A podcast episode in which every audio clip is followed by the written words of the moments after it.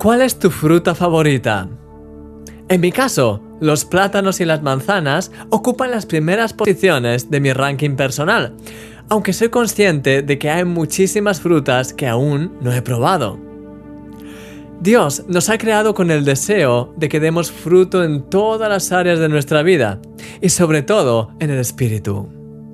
Él desea que tu vida esté llena a rebosar de su gozo, de su amor, de su paz, y que puedas a través de ello bendecir a los demás. Esto es precisamente lo que Jesús dijo a sus discípulos. En esto es glorificado mi Padre, en que llevéis mucho fruto y seáis así mis discípulos. Jesús habló en la parábola del sembrador de aquellos que son sembrados entre espinos, a los cuales las preocupaciones de esta vida, el engaño de las riquezas y muchos otros malos deseos entran hasta ahogar la palabra, de modo que ésta no llega a dar fruto.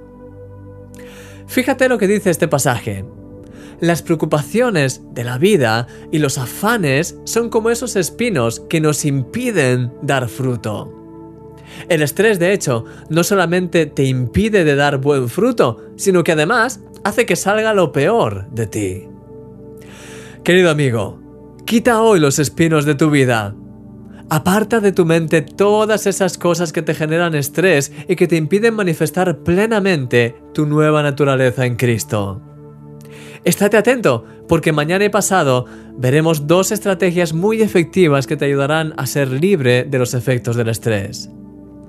¿Te apetecería orar? Señor, quiero vivir mi vida de lo más profundo para ti, Señor, y quiero dar un fruto agradable para que mi vida sea de bendición tanto para los que me rodean como para todo el mundo, Señor.